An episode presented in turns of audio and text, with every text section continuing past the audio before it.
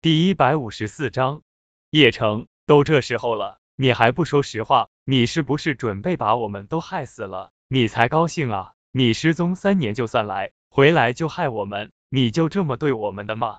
早知道你就不该回来，你死在外面好了。周桂芳大声的喊道：“就是，那可是乔爷啊！”柳河真的是怂了，他满脑子都是被乔太的人乱刀砍死的画面。叶城，你还年轻。不知道乔爷代表着什么，别抱有侥幸心理，这会害了你的。周传虎不由得摇了摇头，在他看来，叶城真的是没救了。乔太何等人物啊，怎么可能把这玉鼻壶送给叶城？叶城不由心中一阵冷笑。可是周传虎又哪里知道，他让乔太死，也只是一句话的事情。整个金陵的地下大牢，如果叶城看他们都不爽了，直接调动狼牙特战军。直接围剿了。好，好，这样吧，你告诉我，乔太为什么会送你吧？这总行了吧？别说连理由都没有啊！周传虎也不由无奈起来了。他要不是看在柳昭晴的份上，真懒得管叶城了。这的确是乔爷送的，不过是送我战友的，战友临走之前又转送给我了。叶城淡淡的说道。当然，这一切都是叶城自己瞎编的，总不能说。乔泰现在是他的小弟吧？呵呵，你以为你战友比你强哪里去啊？贺庄明不由冷笑的说道。你要是不信，你打电话问问。叶城淡淡的说道。哎呦，叶城，你还真能装啊！你明知道我们没有号码，还让我们打电话给乔爷，你特么疯了吧？贺庄明大声的说道。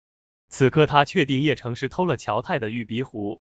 没事，我有号码，我写下来。当初许勋把玉鼻壶给叶城的时候，给了一张乔太的名片，叶城只是看了一眼就记住了。他从桌子上拿过了纸笔，把乔太的号码写了下来，淡淡的说道：“打吧，你特么的，你当兵当傻了？随便写一个就证明对方是乔太了？我特么随便写写，我还说是李宏图的呢！”贺庄明大声的吼道。叶城一阵冷笑：“李宏图的号码，他当然也有。”要不我打一下看看，我听过乔太的声音。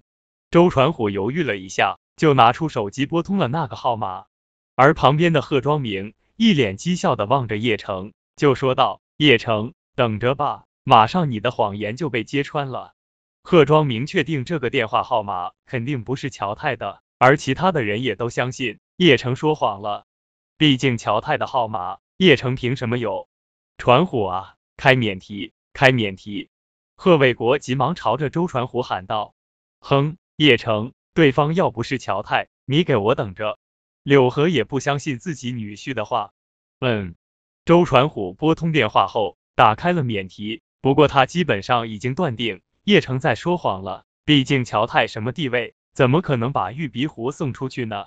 而且叶城的战友最多也就是大头兵而已，而金陵一处疗养院内。病床上躺着的就是让整个金陵胆寒的乔太。如今他自己三刀六洞，虽然伤口已经缝合了，奈何过了麻醉期，伤口还疼得要死。而旁边则是他的兄弟乔奎。